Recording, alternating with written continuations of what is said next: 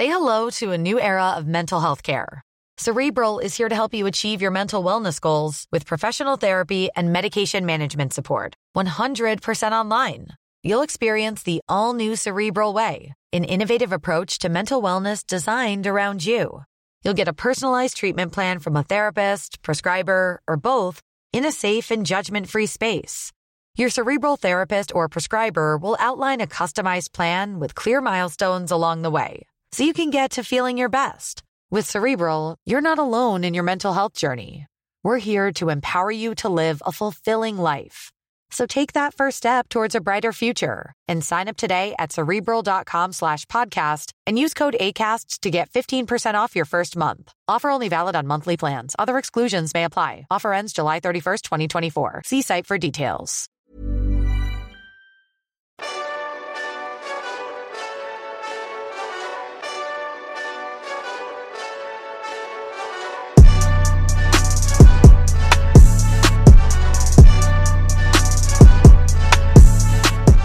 Bonjour à toutes et tous et bienvenue dans le Collimateur, le podcast de l'Institut de recherche stratégique de l'école militaire, l'IRSEM, consacré aux questions de défense et aux conflits armés. Je suis Alexandre Jublin et aujourd'hui pour parler de Taïwan, ou plutôt des relations sino-taïwanaises, c'est-à-dire nécessairement aussi des relations sino-américaines, voire de plus en plus de l'équilibre militaire et diplomatique de toute la région Indo-Pacifique voire de toute la planète. J'ai le plaisir de recevoir Antoine Bondaz, chercheur à la Fondation pour la recherche stratégique, spécialiste de la Chine, de la politique extérieure chinoise et de toute la région, puisque je peux rappeler que vous avez fait votre thèse sur la politique coréenne de la Chine, mais vous travaillez aussi beaucoup sur Taïwan et vous dirigez notamment le programme Taïwan euh, sur la sécurité et la diplomatie de la FRS, ce qui vous vaut d'ailleurs, mais pas seulement, des, passes d'armes assez fréquentes sur euh, les réseaux sociaux avec l'ambassade de Chine et disons euh, la galaxie de comptes qui l'entoure, qui porte de manière très bruyante et souvent peu agréable la position de la Chine sur ces questions-là sur les réseaux sociaux. Je rappeler par ailleurs que vous étiez déjà venu dans le podcast il y a un an à peu près pour parler à l'époque de la manière dont la Chine avait géré diplomatiquement euh, le Covid, tant dans son apparition que dans la manière dont elle avait affiché son aide.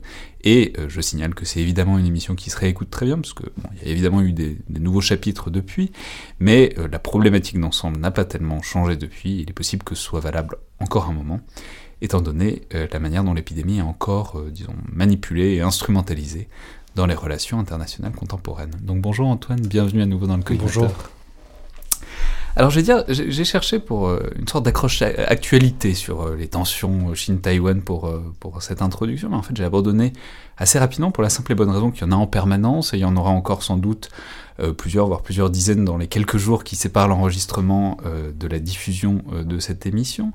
Mais on aurait pu parler par exemple des dizaines d'incursions chinoises dans l'espace aérien taïwanais début octobre, au moment euh, de l'anniversaire de la proclamation euh, de la Chine communiste, ou encore, on aurait pu parler des tensions de ces derniers jours, puisqu'il y a eu une délégation de parlementaires français qui s'est rendue à, Taïwan, euh, une délégation aussi de parlementaires européens, ce qui est apparu évidemment comme une provocation aux yeux du pouvoir chinois. Donc globalement, le contexte c'est la, montée des tensions globales sur la question depuis quelques mois ou quelques années, même si bon, ça fait un peu 70 ans que la situation est tendue d'une manière générale. Et euh, c'est évidemment important, alors d'abord parce que c'est une question importante, le statut de Taïwan par rapport à la Chine et euh, les ambitions expansionnistes, disons, voire impérialistes de la Chine dans les mers qui l'entourent, mais aussi parce que c'est une manière d'appréhender les rapports de force à l'échelle globale, et au-delà de la question de Taïwan, c'est une manière de voir comment euh, le bloc occidental, disons, réagit à la montée en puissance militaire et en agressivité diplomatique de la Chine.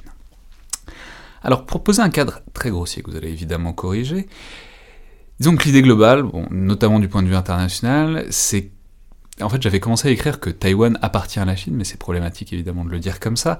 Donc disons que Taïwan et la Chine devraient faire partie du même ensemble, mais que de fait elles sont séparées depuis 1949, quand euh, le gouvernement nationaliste de Chiang Kai-shek, donc le Kuomintang, est défait par euh, les communistes de Mao, se réfugie sur l'île de Taïwan, qui est séparée euh, du continent par 130 km de bras de mer. Donc c'est l'idée du pouvoir communiste chinois, que ça n'a pas changé d'un pouce depuis, ils disent que donc Taïwan appartient à la Chine et qu'on est donc juste dans une parenthèse, même si elle dure depuis plus de 70 ans.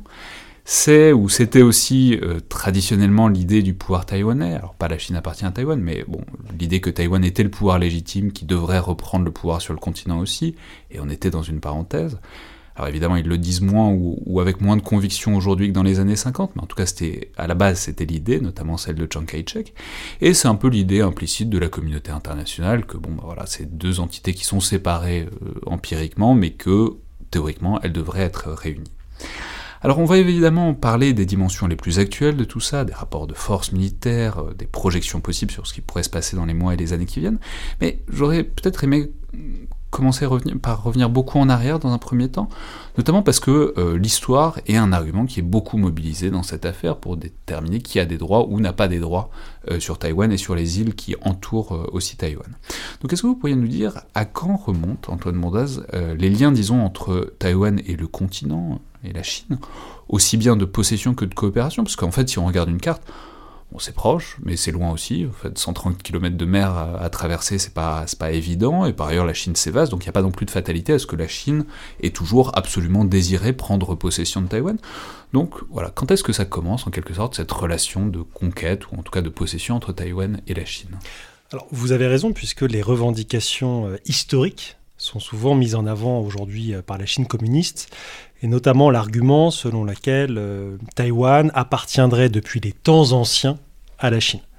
Là-dessus, je pense qu'il faut vraiment euh, relire l'histoire, et non pas l'histoire telle qu'elle est réécrite aujourd'hui par le Parti communiste chinois, mais l'histoire des relations entre les populations sur le continent et les populations sur l'île.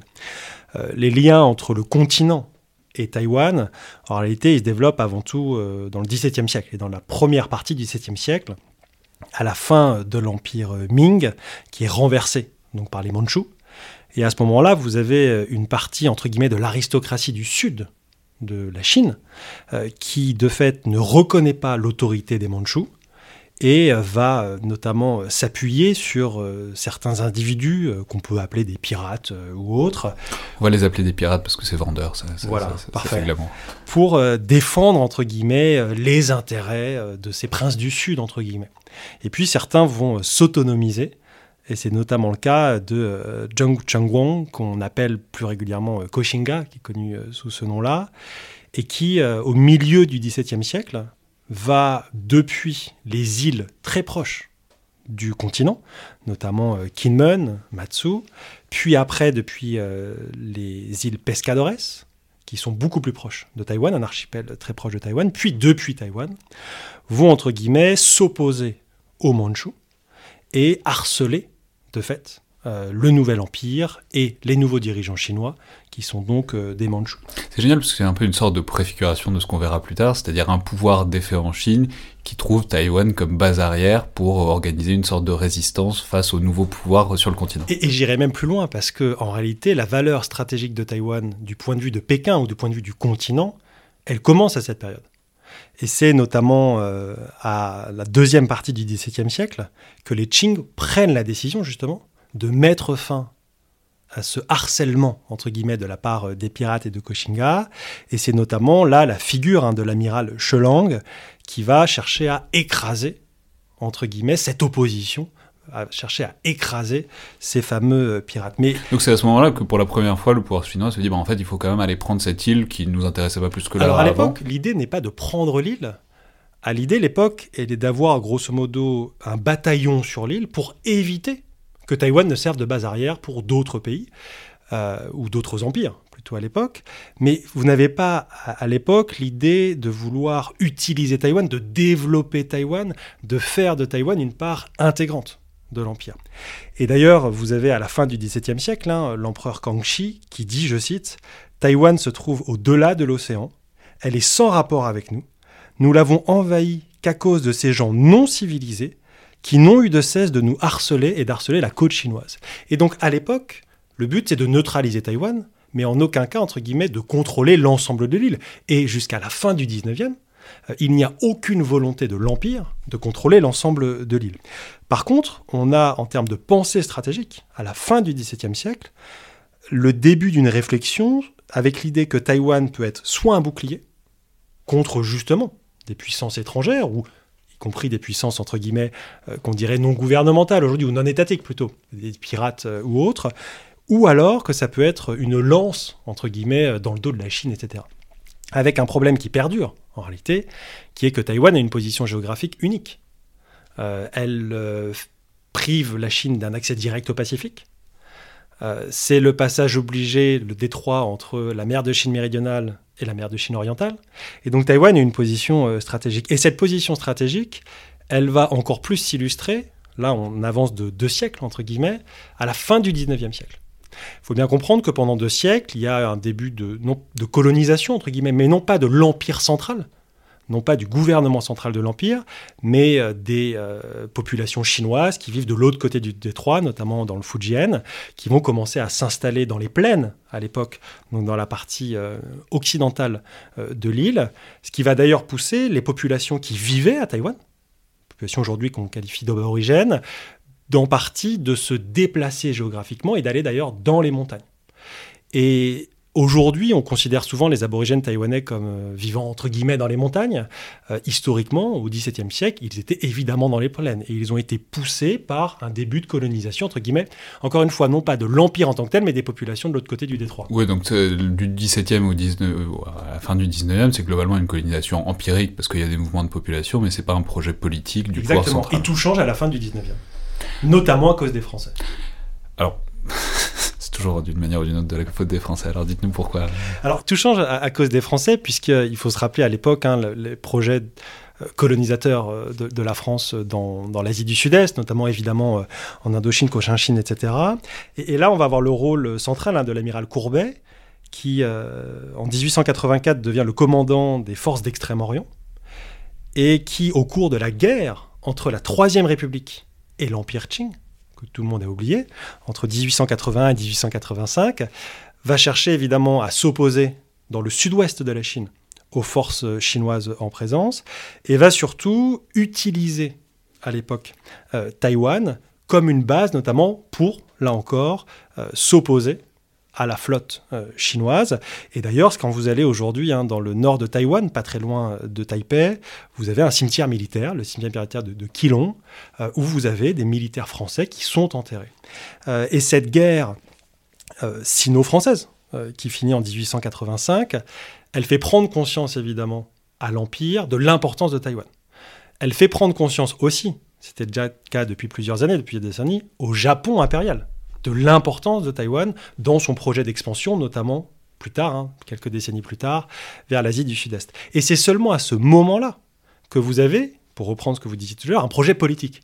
Le projet politique, il est à partir de 1885 de contrôler l'île. Mais c'est extrêmement récent. Là, on est à, il y a moins de 150 ans. Euh, et on a notamment un, dirigeant chinois, entre guillemets, un, mandarin chinois, euh, Liu Mingchuan, qui va de 1885 à 1887 avec des forces de l'Empire essayer notamment de contrôler euh, les montagnes et une partie de la côte euh, orientale. Euh, il va s'opposer évidemment et faire l'objet d'une opposition de, la part des, des, aborigènes sur place. Et c'est seulement en 1887 que Taïwan devient une province en tant que telle de l'Empire chinois, alors qu'auparavant, les quelques possessions, entre guillemets, sur l'île étaient rattachées à la province du Fujian. Et à partir de ce moment-là, donc 1887, on a vraiment un empire chinois qui l'a, un empire Qing, qui comprend l'importance stratégique de Taïwan, et tout cela ne dure que quelques années, puisqu'en 1895, suite à la signature du traité de Shimonoseki, suite à la défaite chinoise lors de la guerre sino-japonaise, la première guerre sino-japonaise, les Japonais prennent Taïwan et en font une colonie japonaise. Euh, je, vais, simplement faire une parenthèse, puisque évidemment, si on fait ce détour, c'est parce que euh, la Chine dit qu'elle a des droits historiques sur euh, Taïwan. Je voudrais simplement faire une parenthèse pour rappeler, enfin pour dire qu'évidemment, ça n'existe pas la légitimité historique de possession d'un territoire. La possession d'un territoire, c'est politique. Et l'histoire, voilà, c'est un argument politique qu'on peut mobiliser ou non. Ce que je veux dire, c'est que là, globalement, on peut argumenter n'importe quoi historiquement. On peut argumenter que Taïwan est chinoise, on, va voir, on peut argumenter qu'elle est japonaise, on pourrait argumenter qu'elle est euh, ni à l'un ni à l'autre, exactement de la même manière qu'on pourrait argumenter que la Savoie ou la Corse sont italiennes, ou rien du tout, ou françaises, ou que l'Alsace est historiquement allemande. ce que je veux dire, c'est que l'histoire sur ces questions-là, c'est toujours de la politique, et je voudrais simplement rappeler qu'il n'y a pas de loi immuable ni d'évidence historique lumineuse qui donnerait un droit moral à un pays sur un territoire. C'est toujours une question de ce que veut le pays et ce que veulent les gens qui sont sur le territoire euh, être attachés ou non. Là-dessus, évidemment, mais, ce qu'il faut bien rappeler, c'est encore une fois que euh, l'entité politique qui était sur le continent, que ce soit l'Empire ou ensuite euh, la République de Chine, qui à l'époque ne pouvait pas contrôler Taïwan puisqu'elle appartenait à l'empire nippon, n'a jamais contrôlé en réalité l'ensemble de l'île. Et ça, c'est un peu pour casser un des arguments aujourd'hui de la République populaire de Chine, faisant croire que Taïwan a toujours fait partie de la Chine, euh, comme si ça avait toujours été une province chinoise contrôlée euh, par la Chine, euh, etc. Et donc, Mais ça, c'est important. Dans tous les, dans tous les Mhm. cas, il est certain qu'il y a un coup d'arrêt à ça, qui est, sous, comme vous faisiez référence à l'instant, c'est qu'à partir de 1895, de toute façon, ça passe au Japon pendant plusieurs Ça passe au décennies. Japon et puis ça va revenir à la Chine à la fin de la Seconde Guerre mondiale avec un intérêt euh, de la République de Chine et donc des nationalistes de Chiang Kai-shek à partir du début des années 40. La conférence du Caire de 1943 est en cela extrêmement importante, puisque les nationalistes considèrent que le Tibet, le Xinjiang, la Mongolie et Taïwan doivent faire partie de la République de Chine. Et puis, entre guillemets, Taïwan est rétrocédé euh, à la République de Chine en 45.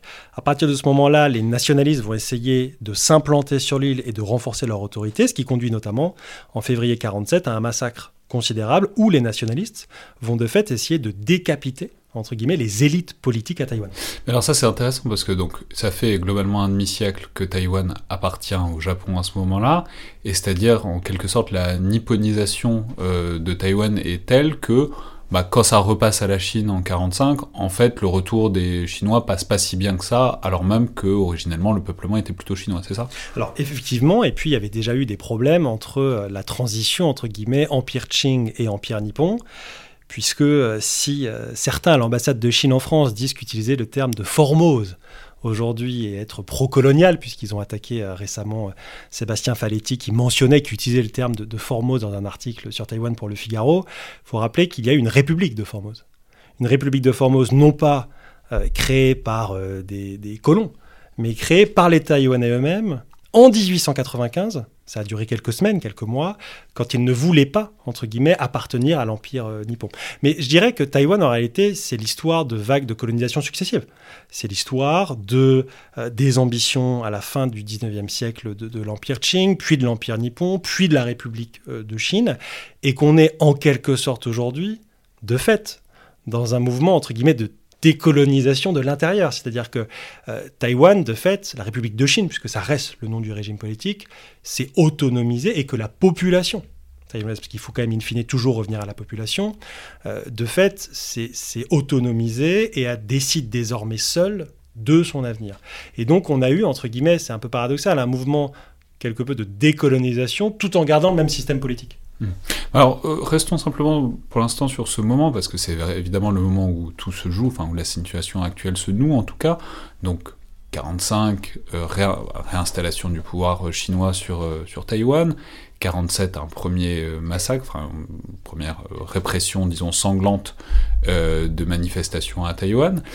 Et donc en 49, c'est le moment où les communistes prennent le pouvoir en Chine et où donc le pouvoir nationaliste de Chiang Kai-shek, le Kuomintang, va s'installer à Taïwan. Donc la question c'est déjà comment ça se passe à ce moment-là, cette installation bah, de tout un appareil d'État euh, dans l'urgence en quelque sorte à Taïwan. Et d'ailleurs, pourquoi est-ce qu'ils ont réussi? C'est-à-dire pourquoi est-ce que les communistes sont pas allés euh, les chasser jusqu'à Taïwan? J'ai envie de dire qu'entre 45 et 49, l'installation progressive et puis ensuite définitive à partir de 49 se passe mal. Euh, comme je dis, en 47, il y a la décapitation des élites locales. Et on a, entre guillemets, euh, c'est perçu comme un gouvernement d'occupation qui arrive du continent, qui s'installe à Taipei en amenant une élite politique, une élite militaire qui est en très grande partie corrompue et qui explique d'ailleurs à l'époque hein, une partie de la victoire des communistes puisque euh, on ne peut pas dire euh, à la fin de la guerre civile que les nationalistes ont une bonne image et que les, communistes ont une mauvaise image. C'est même entre guillemets plutôt l'inverse. Euh, le parti Kuomintang est, extrêmement corrompu, fait des très mauvais choix politiques suite à la fin de la Seconde Guerre mondiale, et donc ils vont imposer leur autorité politique, également avec des moyens militaires, de force sur une population taïwanaise qui est, il faut le rappeler, extrêmement diversifiée. Je rappelais, il y a les aborigènes, il y a, les Chinois qui sont arrivés, il y a les Japonais qui sont arrivés. Voilà, des vagues de Chinois venant du Fujian, donc c'est-à-dire euh, tout ce qu'on va appeler voilà ceux qui, vont parler des langues, euh, ce qu'on appelle les langues Minan, donc c'est avec le Hokkien, le, Hakka, euh, etc. Et puis une vague de Chinois ne venant pas du tout de cette région entre guillemets, qui arrivent de Pékin, qui arrivent de Shanghai, qui sont généralement qui ont, un pouvoir financier, politique, éducatif extrêmement important, et qui arrivent en fait sur une île et euh, créer un gouvernement en exil, entre guillemets. Est-ce qu'il y a eu des Japonais aussi qui sont arrivés pendant l'époque de la colonisation japonaise? Alors vous aviez évidemment eu des Japonais.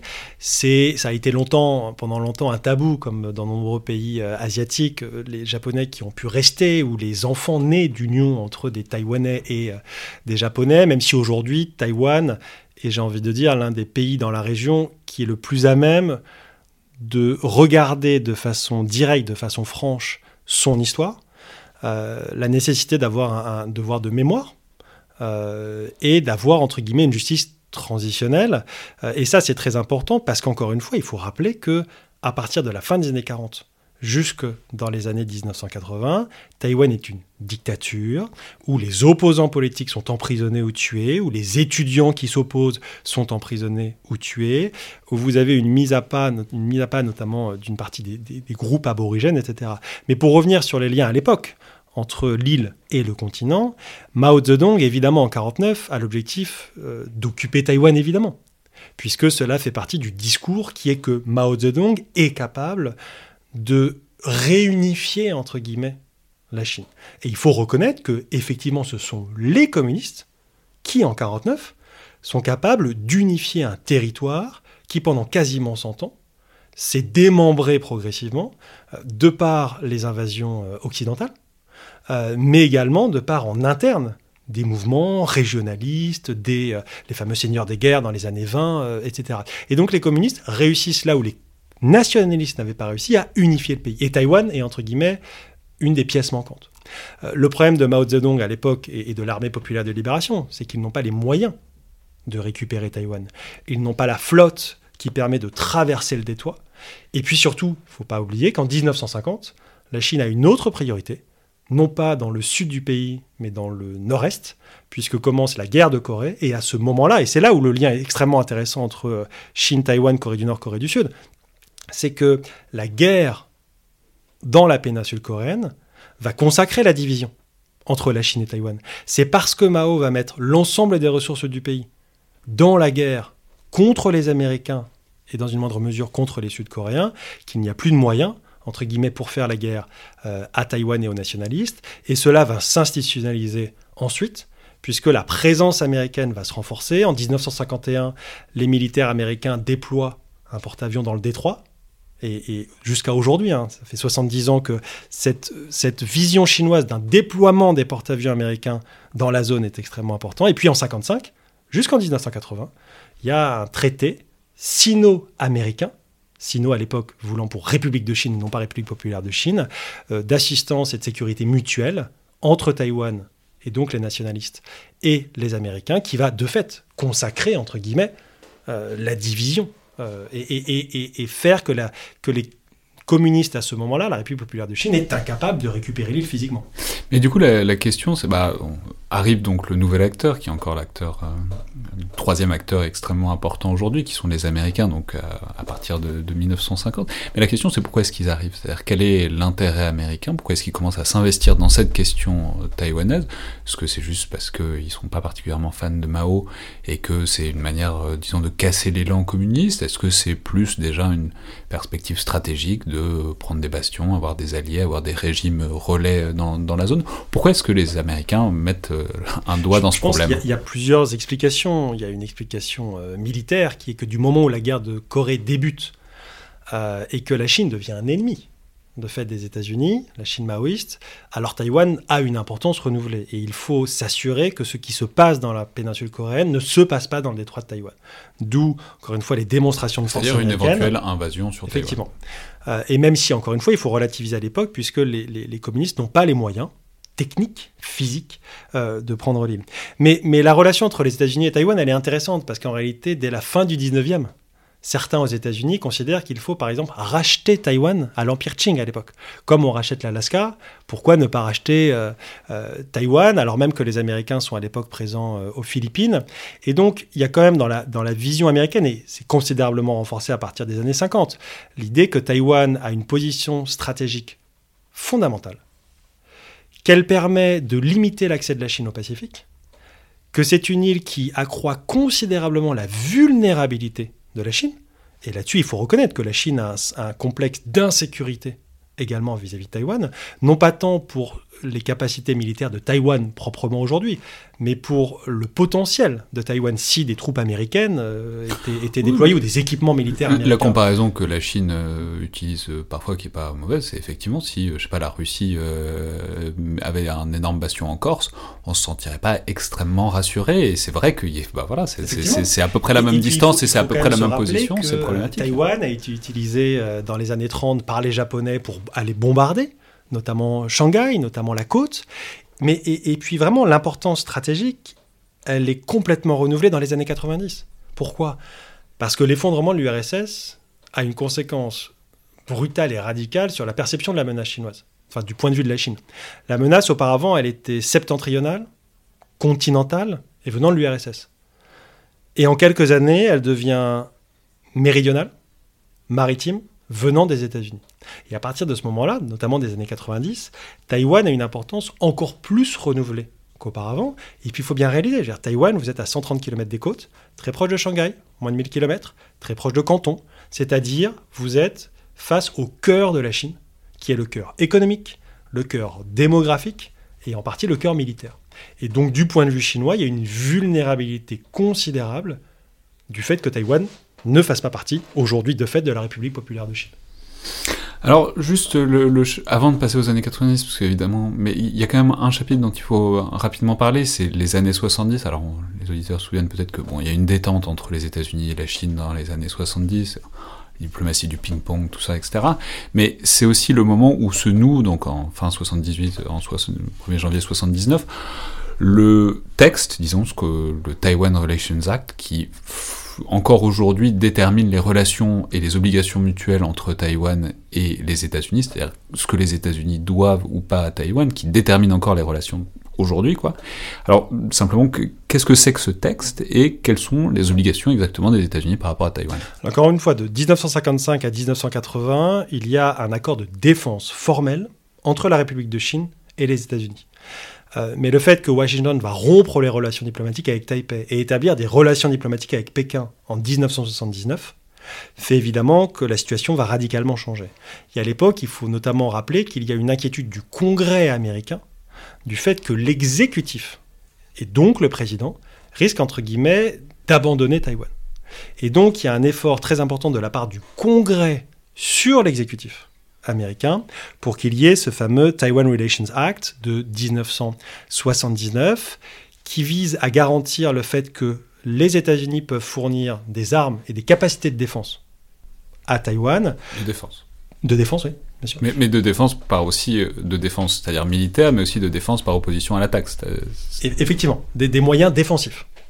Euh, et surtout que les États-Unis maintiennent une forme d'ambiguïté stratégique. Ce qui est important, c'est que le Taiwan Relations Act ne mentionne pas euh, les îles qui sont à quelques kilomètres des côtes chinoises, notamment l'île de Matsu, l'île de Kinmen ou même l'île Tongsha, les îles qu'on appelle Pratas autrement. Par contre, inclut l'île principale de Taïwan, et évidemment euh, les pescadores. Et donc l'ambiguïté stratégique américaine. Alors ça simplement, je veux juste préciser, il faut vraiment, faudrait regarder une carte, euh, toujours, mais c'est, euh, voilà, il y a Taïwan, il y a les pescadores qui sont juste à côté, et puis ensuite les autres îles qui appartiennent à Taïwan, c'est vraiment juste en face de la Chine, c'est vraiment à quelques kilomètres de la Chine, et quand on regarde une carte, c'est très étonnant l'idée que tout ça appartienne à Taïwan, et pas, enfin, pas à la Chine continentale parce que c'est tellement proche et c'est tellement de l'autre côté du détroit que c'est vraiment très surprenant. Et, on se dit surtout quand on regarde une carte que ces îles sont totalement vulnérables. Je dirais, elles sont à quelques kilomètres des côtes chinoises, assez loin entre guillemets de l'île principale de Taïwan et donc très vulnérables. Donc le Taiwan Relations Act, encore une fois, il garantit le fait que les Américains peuvent fournir des moyens défensifs à Taïwan, donc des ventes d'armes. Elle inclut aussi autre chose qui est extrêmement important, le fait que en cas d'utilisation de moyens non pacifiques contre Taïwan, notamment les boycotts, notamment les embargos. Et s'il y a une menace pour la sécurité du Pacifique et in fine pour les intérêts des Américains, les Américains ne se priveraient pas d'intervenir, entre. Donc l'ambiguïté stratégique, elle est de dire, on ne dit pas qu'on interviendrait, mais on se réserve le droit d'intervenir. Et le Taiwan Relations Act, en réalité, va être associé ensuite, au début des années 80, à ce qu'on appelle les Six Assurances, donc les, six garanties, entre guillemets, euh, qui datent de 82, qui sont à l'époque pas déclassifiées, donc on sait qu'il en existe, on ne sait pas vraiment ce que c'est. Et ce qui est intéressant, c'est que c'est assez récemment, c'est en 2016, qu'il y a euh, une résolution qui est proposée par le Congrès américain, notamment par Marco Rubio, pour expliciter ces six garanties. Et dans les six garanties, c'est les Américains, entre guillemets, affirment que euh, ils, euh, ne ils ne remettent pas, enfin, ils s'engagent, enfin, c'est pas qu'ils s'engagent, c'est que ils rassurent les Taïwanais sur plusieurs points, notamment le fait que ils n'auront pas de, de, les Américains ne cherchent pas à jouer les médiateurs entre la Chine et Taïwan, que les Américains euh, ne comptent pas remettre en cause les ventes d'armes à Taïwan, qu'ils ne comptent pas discuter avec Pékin des ventes d'armes à Taipei, euh, qu'ils ne comptent pas remettre en cause et, modifier le Taiwan Relations Act, et donc des garanties entre guillemets de sécurité négative, en quelque sorte, euh, à Taïwan. Et ça, aujourd'hui encore, hein, le, Taiwan Relations Act et les six garanties, entre guillemets, sont le fondement de la relation entre euh, les États-Unis et Taïwan, des relations qui, comme avec la majorité des pays dans le monde sont non officiels, puisqu'encore une fois, les États-Unis n'ont pas d'ambassade euh, à Taïwan, tout comme les Français n'ont pas d'ambassade à Taïwan, même s'il y a évidemment une présence diplomatique. Mais alors, euh, juste avant de, passer euh, vraiment au chapitre actuel, est-ce que sur le long terme, on peut voir en quelque sorte des, flux et des reflux de l'importance de la question taïwanaise? C'est-à-dire, bon, pour Taïwan, j'imagine bien que l'indépendance de Taïwan, c'est un peu existentiel comme question, mais ne serait-ce que pour la Chine, par exemple, est-ce qu'il y a des moments où c'est plus ou moins important. Typiquement, j'imagine que pendant la révolution culturelle des années 60, il devait y avoir euh, deux, trois autres dossiers à traiter, quoi. Ça ne devait pas forcément être au premier plan. Et puis même pour les États-Unis, c'est-à-dire quels sont les moments où on s'intéresse vraiment à la question et quels sont les moments où ça, on reste dans un statu quo, on se dit qu'on repousse le dossier pour plus tard? Je pense qu'on peut dire qu'il y en a trois. Il y en, a un dans les années 50, quand les communistes arrivent au pouvoir, puisque faut bien comprendre qu'à l'époque, les nationalistes ont les moyens de continuer à bombarder les côtes chinoises et que Taïwan est une menace pour la Chine communiste. Dans les années 90, où là, Taïwan n'est plus une menace militaire, puisque Taïwan, entre guillemets, euh, le, régime politique n'a plus aucune ambition, même si c'est inscrit dans la Constitution, mais dans les faits, il n'y a plus aucune ambition. Et aujourd'hui, vous n'avez aucun Taïwanais, ou alors une, infime euh, minorité, qui souhaite que Taïwan contrôle la Chine continentale, euh, etc. On n'est pas du tout là-dedans. Donc Taïwan, dans les années 90, n'est plus une menace militaire euh, pour la Chine, mais devient une menace politique, entre guillemets. Pourquoi? Parce que dans le milieu des années 90, on a la première élection au suffrage universel direct, où le président Lee Teng-hui, qui avait déjà été élu en 88, puis en 90, mais c'était dans la période de démocratisation, euh, est élu pour la première fois par la population au suffrage universel direct. Et à l'époque, les Chinois euh, provoquent, entre guillemets, Taïwan, menacent Taïwan, et c'est ce qu'on appelle notamment la troisième crise dans le détroit, où les Chinois vont faire des essais balistiques juste avant l'élection présidentielle pour essayer d'influencer le vote. L'effet est évidemment complètement contre-productif. Ça, ça peut être un lien avec ce qui se passe aujourd'hui.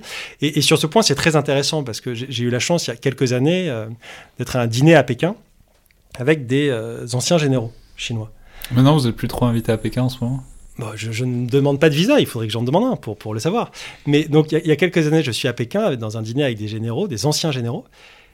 Et je découvre au bout, à la fin du dîner, qui est un peu arrosé, que euh, un des généraux, en réalité, contrôlait euh, l'unité qui a fait les exercices, et notamment les lancements de missiles euh, dans le détroit. Et à la fin du dîner, je lui fais, écoutez, j'étais encore plus jeune qu'aujourd'hui, et je lui dis, écoutez, je, pourquoi en fait? Pourquoi avoir fait ça? C'était complètement contre-productif. Faire une démonstration de force militaire à la veille d'une élection démocratique qui est le premier suffrage universel direct pour élire le président, ça allait forcément être contre-productif. Euh, pour, le dire, c'est vraiment, il lance des missiles au nord et au sud de l'île. Euh, enfin, voilà, c'est, enfin, il n'y a pas plus menaçant et que ça. sa réponse, en réalité, est extrêmement honnête. Elle est de dire, on ne pouvait rien faire d'autre. On voulait montrer qu'on n'était pas content. On n'avait pas d'autres moyens. Donc on a tiré des missiles. Euh, et c'est extrêmement intéressant de voir, voilà, le, parfois, entre guillemets, la dichotomie entre les objectifs politiques, la volonté d'afficher de la part de Pékin son mécontentement euh, et l'aspect complètement contre-productif. Et ça, c'est un lien avec un peu ce qui se passe en ce moment. Et donc, j'en viens à la troisième période de tension, qui est en fait la période de tension Simplement, on peut préciser qu'à la suite de ces essais balistiques, les, les, Américains ont envoyé deux groupes, pas un, mais deux groupes aéronavaux, deux porte-avions et tous les bateaux qui vont avec les porte-avions dans le détroit pour bien montrer que ça allait pas se passer comme ça. Effectivement, et c'est pour ça que je vous disais que du point de vue chinois, le porte-avions américain est symboliquement un moyen pour les États-Unis d'humilier la Chine. Ils l'ont fait au début des années 50, ils l'ont fait au milieu des années 90, et donc, entre guillemets, le porte-avions est perçu par les stratèges chinois non seulement comme un outil militaire évident, mais comme un totem politique. C'est-à-dire que c'est la, la démonstration de la force américaine et surtout de l'incapacité, à l'époque, de la Chine de faire face à cela. Aujourd'hui, la situation est évidemment très différente, et, on en vient plus aux questions contemporaines. Entre le milieu des années 90 et aujourd'hui, en 25 ans, qu'est-ce qui a changé? C'est pas les ambitions de la Chine, ce sont les mêmes. La Chine, en réalité, sur Taïwan, n'est pas vraiment, entre guillemets, révisionniste. Elle a les mêmes objectifs depuis très longtemps. Ce qui change, c'est les capacités. Ce qui change, c'est que euh, en l'espace des 20 dernières années, le budget militaire chinois a été multiplié par 6, si on prend le chiffre du CIPRI, tandis que le budget militaire taïwanais stagnait il est que la marine chinoise s'est considérablement développée quand les capacités taïwanaises sont en partie vieillissantes. On prend par exemple les sous-marins taïwanais. Vous avez deux sous-marins qui datent de la Seconde Guerre mondiale et deux sous-marins qui datent du milieu des années 80 qui avaient été vendus par les Néerlandais à l'époque. Donc il y, a, une, une, disparité croissante entre les capacités taïwanaises et les capacités chinoises, et c'est ça qui change. C'est aussi la modernisation extrêmement récente du côté de la Chine de ses capacités amphibies, notamment les porte-hélicoptères. C'est le développement du corps de Marines chinois, qui était de 10 000 personnes, 10 000 hommes, qui, euh, dans très peu d'années, sera établi à 100 000 hommes. On est plutôt aujourd'hui à 30-40 000. Et c'est vraiment les capacités chinoises, y compris sur le plan balistique, qui changent. Parce que souvent, les gens disent, oui, mais la Chine avait déjà des missiles dans les années 90. Et aujourd'hui, elle en a encore. Oui, mais ça n'a rien à voir. Quand vous avez des missiles dans les années 90, même si vous en avez des centaines, qui ne sont pas précis, et que vous devez en utiliser 50 pour neutraliser un aéroport, ce n'est pas la même chose que quand aujourd'hui, avec des frappes de précision, des frappes dans la profondeur, vous êtes capable avec quelques missiles potentiellement de neutraliser des bases. Et donc le rapport de force, de fait, il change de façon radicale. Et par ailleurs, on reviendra dessus aussi, mais il y a aussi une insistance tout à fait nette sur, par exemple, créer des missiles tueurs de porte-avions, les DF-21, DF-26 une insistance aussi très forte sur le fait d'avoir soi-même des porte-avions pour euh, matcher en quelque sorte, pour avoir un nombre égal aux porte-avions américains dans la zone. Enfin bon, il y a tout, euh, un désir de, sortir de la dissymétrie qui s'est incarné pour la dernière fois, en tout cas aussi nettement dans les années 95-96. Euh, Alors simplement, juste avant d'arriver au, rapport de force contemporain, simplement où, j'aurais voulu vous dire où en est le débat actuellement, alors à la fois en Chine, à la fois à Taïwan et aux États-Unis. C'est-à-dire en Chine, vous nous avez dit, bon, ok, ça n'a pas changé, mais maintenant il y a plus de moyens, donc on va peut-être y aller, pas tout de suite, mais prochainement. Mais à Taïwan, par exemple, où, en est le débat euh, sur euh, l'indépendance, l'autonomie, sur la possibilité de se rattacher ou pas à la Chine, puisque, bon, bah, théoriquement, quand même, ils sont censés être le même pays. Alors, ils sont toujours pas d'accord et ils sont autonomes de fait, mais il y a quand même cette ambition dans la Constitution d'être rattaché un jour. Du, point de vue chinois, entre guillemets, sur la plupart des grands sujets aujourd'hui, il n'y a plus de débat en Chine. C'est ça la réalité, c'est que euh, même dans le monde académique, même dans le monde des experts, euh, vous n'avez plus vraiment de voix divergentes en tout cas de voix qui sont capables de débattre. Aujourd'hui, il y a une ligne. Il y en a eu à une époque. À une époque, il y avait des gens qui disaient c'est pas la peine de se prendre la tête avec Taïwan. En, tout cas, disons qu'il y a même dix ans, quand moi je faisais ma thèse, vous aviez des débats en Chine, des débats euh, entre, entre universitaires, entre experts. C'est des débats qui n'étaient pas forcément révélateurs des réflexions au niveau du parti, mais qui au moins existaient dans la société civile. Aujourd'hui, c'est quasiment euh, terminé. Il y a une ligne. Voilà, euh, Taïwan évidemment doit être réincorporé à la Chine même si, elle, encore une fois, elle n'a jamais fait partie de la République populaire de Chine que cela doit être euh, résolu le plus rapidement possible, entre guillemets, ou en tout cas euh, ne pas laisser, comme le dit Xi Jinping, aux autres générations le devoir de le faire. Mais je dirais que dans la rhétorique chinoise, il n'y a pas d'évolution véritable. par exemple, la dernière grande loi sur Taïwan, c'est 2005. C'est ce qu'on appelle la loi anti-sécession. Que dit la loi anti-sécession? S'il y a une déclaration formelle d'indépendance de Taïwan, mais aussi si les moyens pacifiques ne permettent pas de réunifier, alors la Chine peut recourir à la force.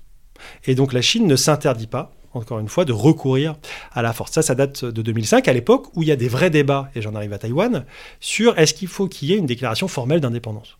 Au milieu des années 2000, il faut réaliser que quand le président Xuan Shui-bian, donc du parti DPP, les Verts, comme on dit, les progressistes, sont euh, au pouvoir, il y a toute une rhétorique sur est-ce qu'il faut faire un référendum, par exemple à Taïwan, pour demander une accession en tant que membre à part entière de l'ONU. C'est le grand débat à l'époque. Est-ce qu'il faut aussi renommer le pays, de passer de République de Chine, entre parenthèses Taïwan, à République de Taïwan? Euh, Et finalement, il ne se passe rien. Euh, même si, encore une fois, il y a un vrai, un vrai débat. Et moi, j'arrive à l'époque à Taïwan, j'étais jeune étudiant, euh, quelques années après, et en réalité, juste avant l'élection de Ma Ying-jeou. Donc, j'avais eu la chance à l'époque euh, d'être à Taïwan pendant la campagne présidentielle où Ma Ying-jeou, donc le conservateur du, du Kuomintang, arrive au pouvoir. Il y est resté pendant, pendant, pendant 8 ans. Aujourd'hui, il y a en réalité toujours un débat dans le type de la relation qu'il faut avec la Chine. Euh, les nationalistes du Kuomintang étant favorables à de fait un rapprochement, c'est-à-dire une amélioration des relations, euh, y compris pour des raisons purement économiques. Une partie de l'électorat du, du, Kuomintang représente les, intérêts euh, économiques. il faut rappeler hein, qu'il y a énormément d'investissements taïwanais en Chine continentale, qu'il y a des centaines de milliers de Taïwanais qui vivent en Chine, notamment sur la côte, méridionale, que l'usine Foxconn, qu'on connaît tous, hein, qui fait les iPhones, entre guillemets, ce sont des Taïwanais. Euh, qui sont euh, pas très loin de Canton. Donc, donc il y a évidemment une interdépendance économique. Une interdépendance d'ailleurs qui est dans les deux sens. C'est là aussi la force de Taïwan. C'est que autant euh, Taïwan a besoin de la Chine, puisque 45% des exportations vont vers la Chine, mais la Chine a besoin de Taïwan, des capitaux taïwanais, des technologies taïwanaises et, de certains produits taïwanais. Mais disons que on n'est plus aujourd'hui dans un débat indépendance ou pas. Quand on prend les derniers sondages d'opinion, ceux qui sont les plus fiables, universitaires, etc., vous avez à peu près deux personnes des Taïwanais qui disent il faut une unification le plus vite possible. Une frange vraiment euh, extrêmement minoritaire. Donc unification, ça veut dire se rattacher au Parti communiste chinois, enfin ou à la Chine communiste. L'immense, ou, ou alors un pays de système, euh, bon, qui aujourd'hui de fait euh, est, mort et, non viable. on voit bien à Hong Kong que ça n'a pas hyper bien marché. Mais si vous voulez, vous avez une immense majorité de la population qui veut simplement le maintien du statu quo. C'est ça aujourd'hui. Sauf que la différence par rapport à il y a 15 ans ou il y a 20 ans, c'est une évolution en termes d'identité. De, d'identité. Et c'est ça l'énorme différence. Pendant très longtemps, vous aviez une majorité de Taïwanais qui se considéraient comme chinois et taïwanais. Aujourd'hui, une majorité mais aussi se considère comme purement taïwanais. Mais parce que c'était la génération aussi qui était partie en 49 ou les descendants directs, donc euh, il y avait un lien il y avait mémoriel. Direct, Il y avait évidemment, on sortait d'une période dictatoriale, etc. Et disons le sentiment de, de taïwanité, j'ai envie de dire. Rappelons toujours, il faut toujours rappeler parce que voilà, pendant 30 ans, ça a été une dictature. Euh, vous l'avez déjà dit, mais ça a été une dictature. C'était pas le, le Taïwan historiquement, c'est pas le paradis de la démocratie libérale que c'est un peu aujourd'hui. Et, c'est justement là, en réalité, euh, l'énorme évolution que certains ne comprennent pas forcément à Taïwan de 45 à 87, la levée de, la loi martiale, Taïwan est une des pires dictatures au monde, entre guillemets. Bon. Euh, et puis vous avez un processus de démocratisation interne. Et ça, il faut aussi jamais l'oublier dans les rapports avec la Chine. Pourquoi est-ce qu'aujourd'hui Taïwan est un problème aussi pour le Parti communiste chinois? C'est parce que vous avez l'exemple même d'une société qui défie tout ce que dit le Parti communiste. Vous avez une société en grande partie de culture chinoise, multiethnique, puisqu'il y a des gens qui viennent du continent, il y a des aborigènes, etc., euh, qui a connu une dictature, mais qui s'est démocratisé de l'intérieur. Et donc tous les arguments du Parti communiste chinois de dire qu'il n'y a pas d'autre système politique possible, que, entre guillemets, l'autorité du Parti communiste est immuable parce qu'on est chinois, que les valeurs traditionnelles sont celles, du maintien de l'autorité, d'une certaine forme de conservatisme politique, ne marche pas à Taïwan. Euh, et Taïwan, entre guillemets, est de plus en plus un contre-modèle pour Pékin et, entre guillemets, un némésis pour le Parti communiste. Et donc là, on a toute une période de démocratisation qui va être liée aussi au développement de l'identité taïwanaise. Aujourd'hui, l'écrasante majorité des jeunes taïwanais se considèrent comme taïwanais. Et, en fait, le parti pris de la présidente actuelle, qui n'est pas indépendantiste, contrairement à ce qui est souvent dit, c'est de dire, mais il n'y a pas de raison de déclarer une indépendance. Pourquoi déclarer une indépendance? Taïwan ne fait pas partie de la République populaire de Chine. Taïwan a son propre gouvernement, sa propre armée, son propre réseau diplomatique. Effectivement, Taïwan a des relations diplomatiques avec 14 pays plus le Vatican.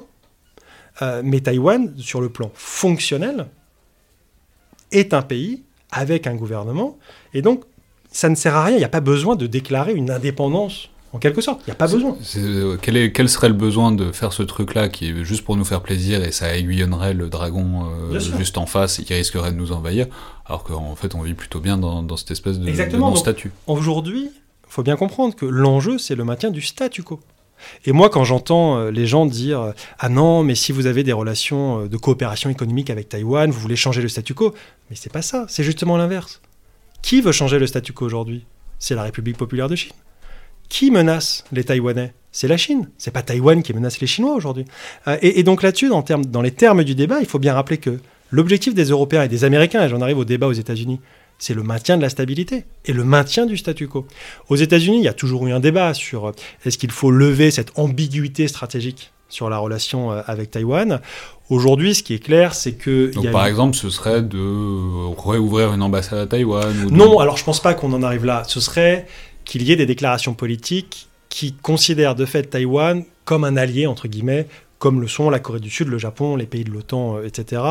Le président Biden le fait indirectement. Hein. Euh, suite à l'Afghanistan, il a listé Taïwan juste après la Corée du Sud et le Japon, quand il parlait de ses alliés.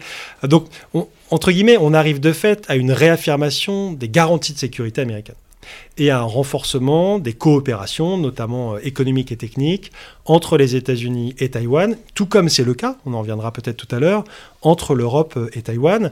Mais aujourd'hui, il n'y a pas de débat pour savoir est-ce qu'il va y avoir une ambassade américaine à Taïwan. Et en réalité, c'est un faux débat, ça ne changerait rien. Euh, on peut évidemment se dire que symboliquement ce serait important.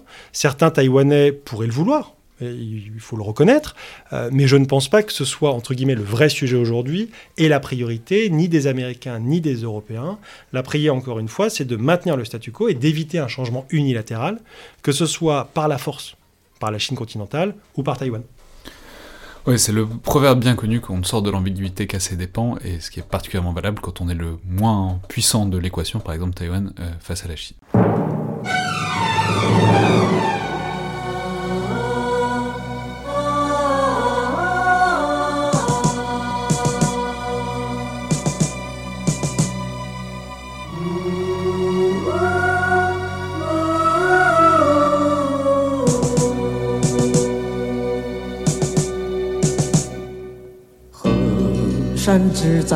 梦萦，祖国已多年未亲近。可是不管怎样也改变不了我的中国心。洋装虽然穿在身，我心依然是中国心。我的祖先早已把我的一切烙上中国印。长江、长城、黄山、黄河，在我心中中前进。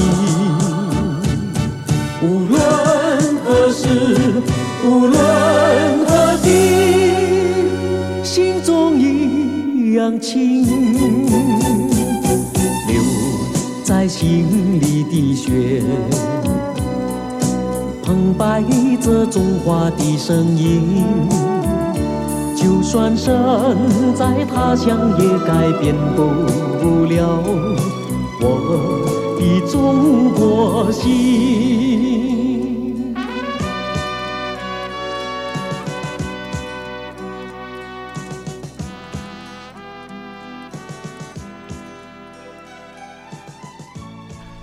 Maintenant, j'aurais simplement voulu passer vraiment à la dimension vraiment militaire, même si on, l'a déjà évoqué, et au rapport de force euh, militaire de part et d'autre du détroit de Taïwan, mais aussi de part et d'autre euh, du Pacifique.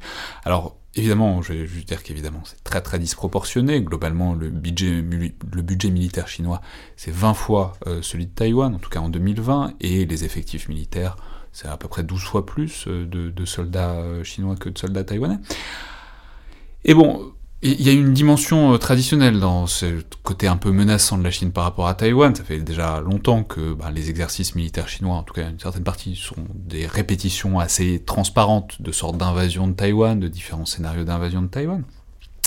Mais en même temps, on l'a dit, ce qui change, c'est les capacités militaires. Et là, on parle assez souvent ici de la croissance de la marine chinoise, qui il y a quand même beaucoup de vaisseaux, par exemple, spécialisés dans le débarquement, qui se multiplient dans l'arsenal chinois. Donc voilà, qu'est-ce qu'on peut dire de ce rapport de force et de ce rapport de menace purement capacitaire, en quelque sorte, aujourd'hui, de part et d'autre du détroit de Taïwan. ce qui est clair aujourd'hui, c'est que entre guillemets, l'armée taïwanaise ne fait plus le poids face à l'armée chinoise et doit donc développer des capacités avant tout euh, asymétriques. Alors que pendant un certain temps, ça a été le cas. Le Taïwan aurait pu résister de son effectivement, propre. Euh, effectivement, dans les années 50, 60, 70, Taïwan avait des capacités entre guillemets très importantes face à la Chine euh, communiste et surtout face entre guillemets aux régions militaires qui sont face au détroit, puisque c'est plutôt dans ce sens-là qu'il faut réagir en réalité plutôt théâtre de commandement oriental, comme on la perle, euh, en, Chine, qui est celui qui gère, entre guillemets, Taïwan, plutôt que l'ensemble des capacités de l'APL, parce que si vous aviez une guerre, entre guillemets, la Chine ne mettrait pas toutes ses unités sur Taïwan, il faudrait continuer à protéger la frontière avec l'Inde, euh, du côté nord-coréen, euh, etc. Donc ce qu'on peut dire aujourd'hui, c'est que Taïwan a un effort de défense important, c'est 2,4% du PIB. Ça reste plus faible hein, qu'en Corée du Sud euh, ou que dans d'autres pays euh, de la région. Mais il y a eu ces dernières années une volonté de modernisation et de prise en compte des nouvelles capacités chinoises. C'est passé en 2017 avec la création d'un commandement cyber, de fait. C'est ce qu'on appelle le Information Communication and Electronic Force Command. Euh, puisque Taïwan aujourd'hui est l'un des pays, il faut bien avoir conscience, qui fait l'objet de façon quotidienne du plus grand nombre d'attaques cyber. Euh, il y a eu des projets évidemment de modernisation des équipements militaires. Je parlais tout à l'heure des sous-marins. Il y a eu euh, un accord pour la construction de huit sous-marins euh, taïwanais construits par CSBC. dans, ce sera construit dans la ville de, Kaohsiung, dans, dans, le sud du pays. Donc il y a une volonté. CSBC, c'est une entreprise taïwanaise. Ouais, c'est le, voilà, le, naval groupe entre guillemets taïwanais. C'est encore le plus simple dans la région pour pas se fâcher avec les gens, c'est de construire soi-même les sous-marins. Exactement, surtout en ce moment. et puis il y a surtout une réflexion sur comment adapter entre guillemets les forces euh, taïwanaise, une réflexion sur les doctrines. Et ce qui est très intéressant, c'est notamment les travaux de, l'officier général Yi Shiming qui en 2017 publie ce qu'on appelle le Overall Defense Concept, qui vise à évidemment embrasser complètement les capacités euh, asymétriques pardon, euh, taïwanaises. Les Taïwanais ont conscience que même s'ils augmentent leur budget militaire, même s'ils font un effort démesuré, le rapport de force ne changera pas. Et donc, il faut des capacités asymétriques qui soient petites, qui soient mobiles, qui soient de bon marché, euh, qui soient résilientes à des attaques, etc. Et ce concept de défense globale, Overall Defense Concept, met en avant trois phases en cas de conflit. C'est premièrement la protection des forces taïwanaises. Deuxièmement, c'est une bataille décisive sur le littoral donc en mer. Et puis troisièmement, au cas besoin, c'est une destruction des forces amphibies qui, entre guillemets, feraient des opérations de débarquement euh, sur l'île. Et contrairement à ce qu'on pourrait penser en disant, bah, en fait, c'est les tanks qui viennent d'acheter aux Américains, ça va être euh, les missiles euh, Harpon, etc., ou les, J, les J-16, enfin les F-16, etc. ce que disent les Taïwanais, en réalité... Pas, J-16 est plutôt, justement, c'est les avions chinois qui rentrent dans la zone d'identification euh, et de défense aérienne taïwanaise. Ce que disent les Taïwanais, c'est en réalité ces équipements lourds, ils sont importants parce qu'ils sont symboliques, parce qu'ils ont une dimension, un effet psychologique important, mais c'est pas là-dessus qu'on compte. Ce qu'on compte, c'est euh, des bateaux euh, d'attaque avec ce qu'ils appellent des micro-missiles. Ça va être de la défense antiaérienne à travers des, entre guillemets, des, des lance-roquettes, en tout cas, euh, entre guillemets, euh, portées sur épaule pour détruire des, avions et autres, c'est-à-dire des choses extrêmement euh, mobiles. un lance-roquette qui tape un avion de chasse, ça, c'est en tout cas ce qu'ils veulent développer. ça va être tout ce qui va être des capacités anti-navires basées sur Taïwan plus qu'en mer. Et donc voilà, donc il y a l'idée de, il faut qu'on développe des capacités complètement asymétriques, développer évidemment également les, forces de réserve, euh, la capacité de résilience de l'île, etc., tout en garantissant la capacité taïwanaise de se défendre suffisamment longtemps pour qu'il y ait potentiellement une intervention américaine. Et aujourd'hui, les Taïwanais ont bien compris, avec ce qui se passe en Europe, euh, qu'il faut qu'ils démontrent qu'ils sont prêts à se battre, qu'ils ne, ne, comptent pas, entre guillemets, l'intervention américaine en tant que telle, qu'ils veulent démontrer qu'ils ont des capacités et que, entre guillemets, les Américains trouvent légitime d'intervenir après, en disant grosso modo, les Taïwanais font leur part du boulot, nous on fera la nôtre. Et ça, c'est vraiment une obsession et un objectif taïwanais, c'est envoyer le message aux Américains, comme quoi euh, les Taïwanais ont conscience qu'il faut qu'ils comptent aussi sur leurs propres capacités, et qu'ils ne comptent pas uniquement sur l'aide américaine. Donc c'est une sorte de plan en plusieurs étapes, c'est on essaye de les taper au large, si on n'arrive pas à les taper au large, enfin en supposant une invasion si on n'arrive pas à les taper au large, on les tape proche des côtes quand ils débarquent, et si on n'arrive pas à les empêcher de débarquer, bah, il faut qu'on soit prêt à passer en mode guérilla euh, en quelque et sorte. Ce qui est très intéressant par exemple là-dessus, c'est qu'on se concentre beaucoup sur les capacités de déni d'accès, de déni de zone chinoise. Mais Taïwan a l'intérêt de faire la même chose. C'est la réflexion sur euh, la guerre des mines, c'est comment on va empêcher la Chine de faire des opérations de débarquement. Et donc, si on se concentre toujours sur le A2AD, entre guillemets, chinois, les Taïwanais, dans une moindre mesure les Japonais, ont aussi ces mêmes logiques. Et c'est ça qui est extrêmement intéressant, puisque c'est comment des pays avec une asymétrie extrêmement forte peuvent dissuader conventionnellement d'une attaque, ou en tout cas avoir des capacités de déni de zone, déni d'accès. Et ça peut être un enseignement extrêmement intéressant sur le théâtre européen, pour par exemple euh, euh, la Finlande, la Suède, les pays, euh, les pays baltes, etc. Même si là, la menace serait avant tout continentale, bien plus que maritime, comme c'est le cas dans le détroit de Taïwan. Et de l'autre côté, comment est-ce que est-ce qu'on sait comment les Chinois envisagent la chose, ou en tout cas, comment est-ce qu'on suppose qu'ils l'envisagent, puisque bon, voilà, on, imagine bien qu'ils vont sans doute faire quelque chose. Euh, il a été évoqué, euh, notamment, je crois que c'est le ministre de la Défense taïwanais, qu'en 2025, ben, la Chine aurait euh, les capacités militaires pour faire une, invasion pleine de Taïwan. Mais est-ce qu'on sait quels sont les scénarios envisagés? Alors, on a déjà dit que ben, y avait des îles taïwanaises très proches de la Chine continentale. On pourrait supposer qu'ils commencent par là, mais en même temps, peut-être pas aussi.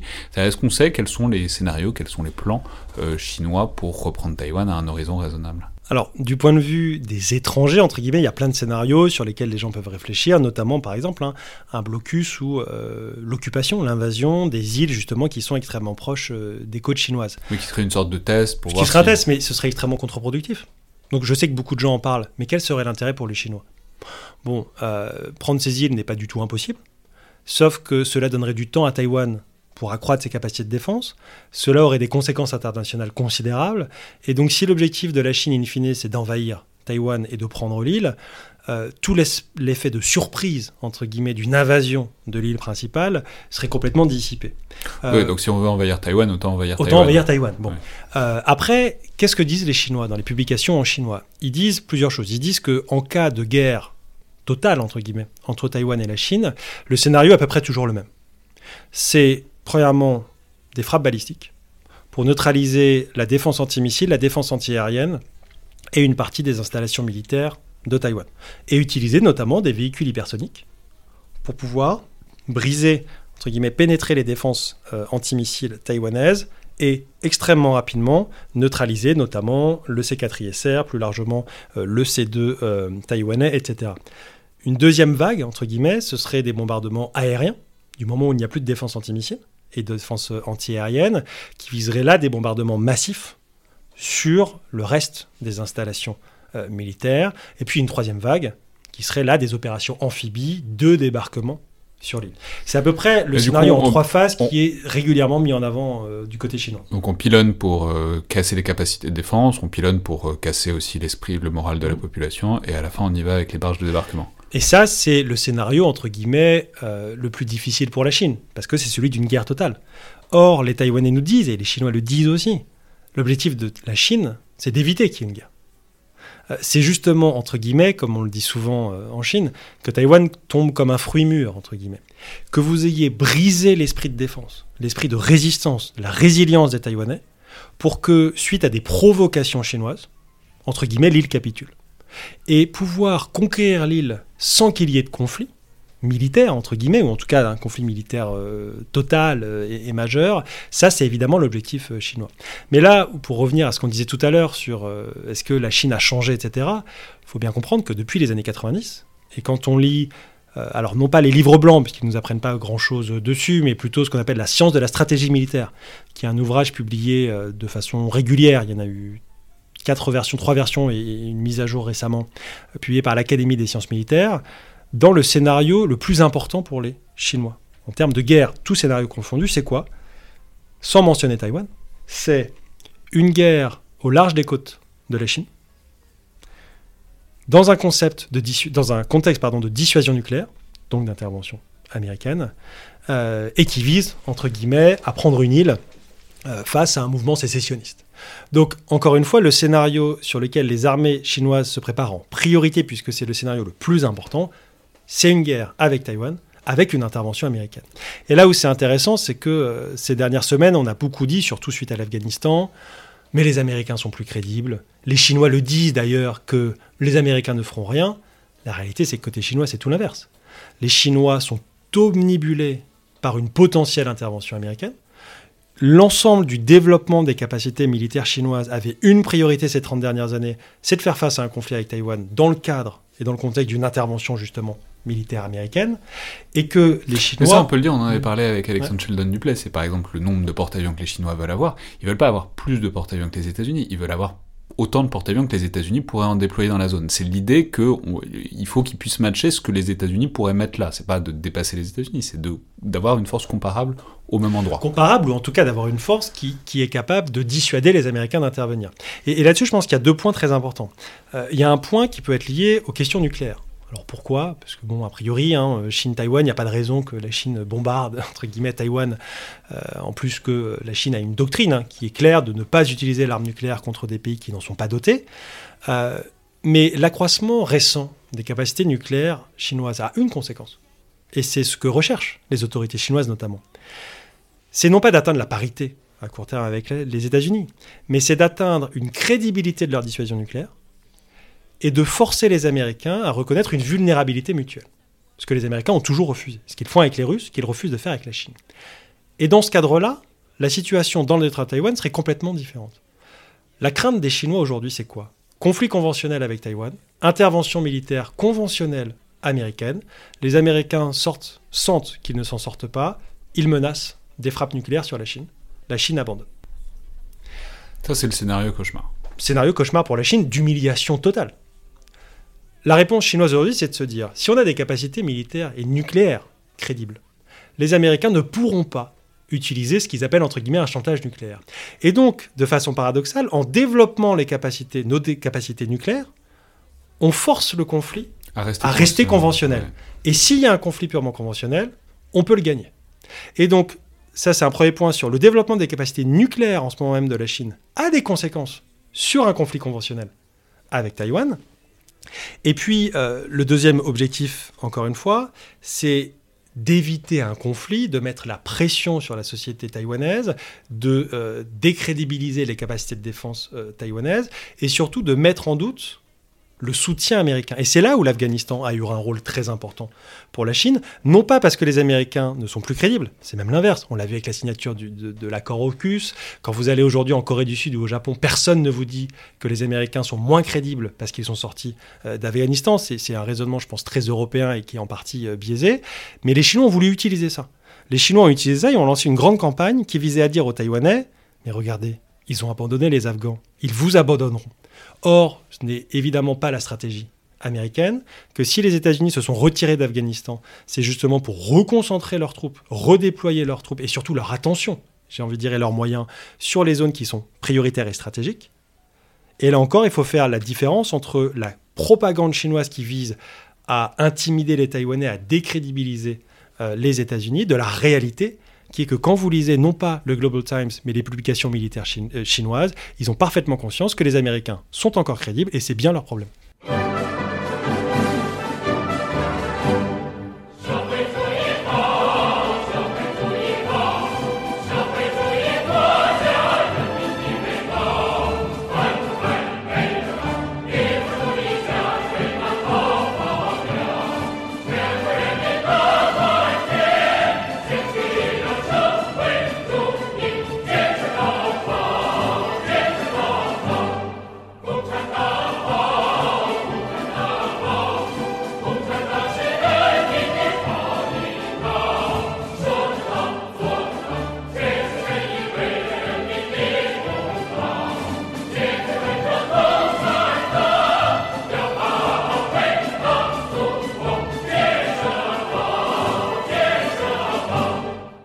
Alors justement, eh, il faut maintenant dire un mot de l'importance de la chose pour les États-Unis eux-mêmes. Euh, C'est-à-dire, il y, a évidemment l'importance stratégique de Taïwan, euh, dont on a vu qu'elle était ancienne, etc., et puis celle de laisser éventuellement la Chine gagner du terrain dans le Pacifique. Mais au-delà de ça, il y a évidemment une dimension symbolique, ce serait celle de reculer face à la Chine, et puis aussi euh, avec la question des alliances. Donc, est-ce qu'on sait quelle est l'importance euh, stratégique, euh, militaire de Taïwan pour les États-Unis C'est-à-dire, est-ce que c'est quelque chose qui est absolument à défendre parce que c'est la première ligne de défense des États-Unis face à la Chine en quelque sorte? Est-ce que c'est quelque chose qui est quand même très très loin des côtes américaines et que si jamais ça dégénérait en conflit euh, ouvert, voire non conventionnel, je pense qu'il n'y a pas grand monde au fin fond de l'Iowa qui a envie de mourir pour Taïwan. Donc voilà, quelle est l'importance réelle dans la pensée militaire et stratégique américaine d'une île comme Taïwan qui à la fois est bastion, mais en même temps qui est très très loin des intérêts vitaux euh, au sens propre du territoire américain. J'ai toujours du mal avec l'argument qui vise à dire pourquoi les Américains se battraient, entre guillemets, pour les Taïwanais, pourquoi est-ce que les personnes dans l'Iowa ou le Kentucky iraient se battre à Taïwan? Ils sont allés se battre en Irak, ils sont allés se battre en Afghanistan. Et je pense que s'il y a bien un pays qui, qui, est prêt à faire des guerres et des opérations extérieures, ce sont bien les États-Unis. Donc je ne suis pas sûr que sur ce terrain-là, l'argument euh, vaille. Mais Taïwan a un intérêt stratégique majeur pour les États-Unis. Non pas tant pour y déployer des forces, mais pour éviter que la Chine en déploie. Parce que qu'est-ce qui se passe? Si Taïwan demain, euh, de fait, fait partie de la République populaire de Chine et que l'armée populaire de libération peut s'installer à Taïwan, non seulement Taïwan sera utilisé comme un glacis pour protéger la côte chinoise, qui est encore une fois le cœur euh, politique, économique, démographique du pays. Et surtout, Taïwan pourrait être utilisé comme un moyen de projection vers le Pacifique. Il faut bien comprendre que quand vous prenez aujourd'hui euh, les cartes barymétriques euh, autour de la Chine, les eaux, que ce soit dans le mer, de, mer jaune, mer de Chine orientale, mer de Chine méridionale dans une moindre mesure, sont très peu profondes. Et donc il y a aussi un problème pour la composante océanique de la dissuasion nucléaire chinoise. Et contrôler Taïwan serait un moyen aussi de pouvoir diluer des sous-marins, et notamment les SNLE chinois, de façon beaucoup plus facile, en les évitant de passer entre guillemets par euh, le canal de Bacheux et euh, le, canal de Miyako, qui sont entre guillemets des vulnérabilités aujourd'hui pour les capacités de projection euh, Taïwan est, ainsi placé qu'il n'y a pas de. Enfin, c'est difficile de diluer un SNLE efficacement parce que ben, vous avez un. Vous pouvez le faire un tout petit peu en mer de Chine méridionale, euh, mais il faut entre guillemets que l'allonge de votre sous-marin vous permette de frapper les côtes américaines. C'est pas le cas aujourd'hui avec euh, le type de SNLE et le, JL2, le missile Mersol dont dispose la Chine. Ça, le sera peut-être avec le prochain SNLE chinois et le JL3, mais disons que si la Chine et l'armée, la marine chinoise est capable de se déployer à partir de Taïwan, évidemment, vous avez un accès beaucoup plus facilité pour euh, le Pacifique parce que vous brisez ce qu'on appelle depuis très longtemps euh, la première chaîne d'îles. Bon. Euh, donc il y a un intérêt évidemment militaire pour, la, pour la Chine qui se ferait aux dépens de la primauté américaine dans le Pacifique. Faut aussi réaliser que une prise de Taïwan aurait des conséquences considérables pour la sécurité du Japon. Ça, souvent, on n'en parle pas. Euh, le Japon, aujourd'hui, entre guillemets, ferme une grande partie euh, des mers chinoises. C'est-à-dire que de la péninsule coréenne jusqu'à Taïwan, vous avez l'archipel nippon. Euh, vous avez le passage de Miyako, encore une fois, qui est utilisé par les navires et une partie de l'aviation chinoise, mais qui aujourd'hui... C'est entre quoi et quoi, le passage de C'est entre, grosso modo, l'île principale d'Okinawa et le reste de l'archipel, le reste des Ryukyu. Donc c'est pas au niveau de Taïwan, c'est grosso modo entre Okinawa euh, euh, et, Taïwan. Euh, et ça, pour les Japonais, ça compliquerait considérablement leur environnement stratégique, alors qu'aujourd'hui même, du point de vue chinois, le Japon peut représenter une menace. Ce qui se passe en ce moment, c'est quoi dans les îles Ryukyu et à Okinawa? C'est que les Japonais sont en train de renforcer leur capacité de défense anti-navire, de défense antiaérienne, de défense anti-missile, leur capacité de détection de l'ensemble des équipements euh, chinois. Et ça, c'est évidemment une vulnérabilité pour la Chine qui, dans un jeu à somme nulle, est un avantage pour les Américains. Donc un accès libre au Pacifique, une vulnérabilité accrue sur euh, le Japon, et puis ensuite, il y a les aspects plus politiques. C'est évidemment le fait que la Chine envahirait une démocratie, euh, là, on parle beaucoup des semi-conducteurs en ce moment, mais j'ai envie de dire, bon, Taïwan n'est pas important que pour ça, même si c'est évidemment. semi-conducteurs, donc rappelons que très, Taïwan est très important pour ce type de matériaux. Notamment parce que TSMC est le leader mondial dans les semi-conducteurs, notamment en termes de fonderie, dans les semi-conducteurs. les, dans beaucoup de les plus avancés. Les plus avancés que personne d'autre, grosso modo, si ce n'est les, Coréens dans une moindre mesure, n'ont les capacités de production aujourd'hui de Taïwan. Donc encore une fois, Taïwan, ça a une importance stratégique pour les États-Unis, non pas tant encore une fois pour pouvoir menacer la Chine, mais pour, entre guillemets, limiter les capacités chinoises. Et donc ça, c'est quand même une grosse partie de l'importance stratégique de Taïwan. Alors, on peut préciser, soit dit en passant, que tout ça, ce qu'on dit, c'est un peu des constructions intellectuelles, mais euh, enfin, il faut juste préciser que oh, là, on discute entre nous, mais c'est une réalité au quotidien pour énormément de monde, et on peut dire que ça, c'est quelque chose qui est joué quotidiennement en wargame dans tous les états-majors américains, peut-être chinois aussi parle souvent du wargame ici, à quel point c'est une activité quotidienne pour beaucoup d'officiers. Les scénarios d'invasion de Taïwan, ils sont joués tout le temps, tout le temps, tout le temps aux États-Unis et pas que aux États-Unis. Tout le temps en Chine aussi. Et tout le temps en Chine aussi.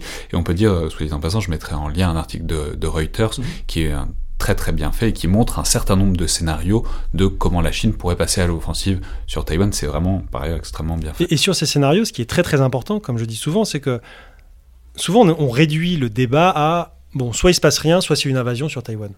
Mais en fait, il y a plein de scénarios. Euh, non pas des scénarios de guerre euh, toujours, mais des scénarios de provocation chinoise.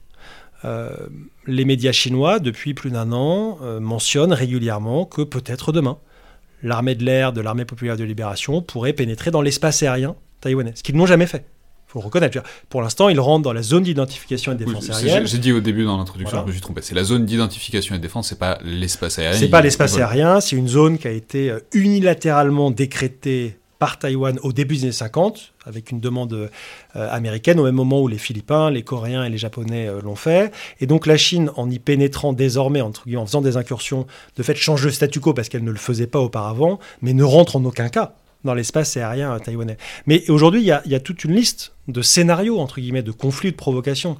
Et il ne faut pas se préparer uniquement à un scénario d'une invasion, et, avoir entre guillemets cette vision un peu réductrice, mais de se dire qu'est-ce qui se passe s'il y a un blocus autour d'une île, qu'est-ce qui se passe s'il y a un blocus autour de l'île principale, qu'est-ce qui se passe si la Chine pénètre cette fois-ci dans l'espace aérien, qu'est-ce qui se passe s'il y a un incident, euh, entre un navire ou, un avion chinois et un avion euh, taïwanais. Qu'est-ce qui se passe? S'il y a des cyberattaques massives sur les infrastructures euh, stratégiques taïwanaises.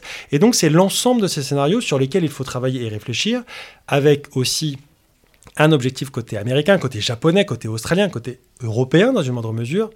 Qu'est-ce qui se passerait? Quelles seraient les conséquences pour nous? Et quels seraient potentiellement nos leviers?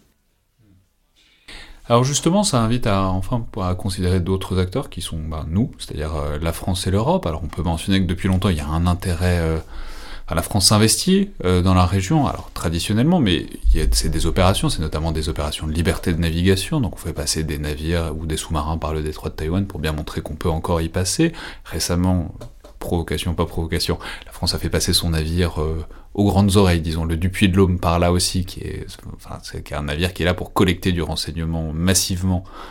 Donc c'est aussi l'idée que bon bah voilà, on marque qu'on est là, on marque qu'on considère. Et sur ce point, ça a été annoncé par la ministre en audition parlementaire, ce qui donne toute l'importance d'écouter de façon attentive les différentes commissions et les différentes auditions et, et qui permet de mettre en avant euh, le rôle que peuvent jouer euh, l'Assemblée nationale et le Sénat en termes de, messages passés euh, aux Français et au reste du monde. Mais donc, il y, a des opérations de la Marine nationale pour s'assurer qu'on peut toujours circuler par là, ce qui est une manière de garantir, enfin en tout cas de dire qu'on considère que bien Taïwan est indépendant et que la Chine ne fait pas du tout ce qu'elle veut dans ces endroits-là. Au-delà de ça, il y a l'Europe qui s'investit de plus en plus, notamment ces derniers jours. Alors j'ai précisé déjà en introduction qu'une délégation du Parlement européen est allée en visite à Taïwan il y a quelques jours, ce qui a été euh, très moyennement euh, apprécié par, euh, les, affaires, enfin, le, pouvoir chinois. Il y a eu aussi en sens inverse la visite du, ministre des Affaires étrangères taïwanais en Europe, qui a aussi été très moyennement apprécié par le pouvoir chinois. Donc voilà, qu'est-ce que ça veut dire cette accumulation de gestes? Alors il y a ça fait longtemps que la France fait ça, mais maintenant l'Europe s'y met. Et disons cette idée que Taïwan a l'air de constituer de plus en plus une préoccupation euh, pour l'Union européenne qui semble prendre position et sortir elle-même d'une sorte d'ambiguïté ou en tout cas de désintérêt jusqu'à récemment. Je dirais qu'il faut différencier euh, l'aspect purement français de l'aspect européen.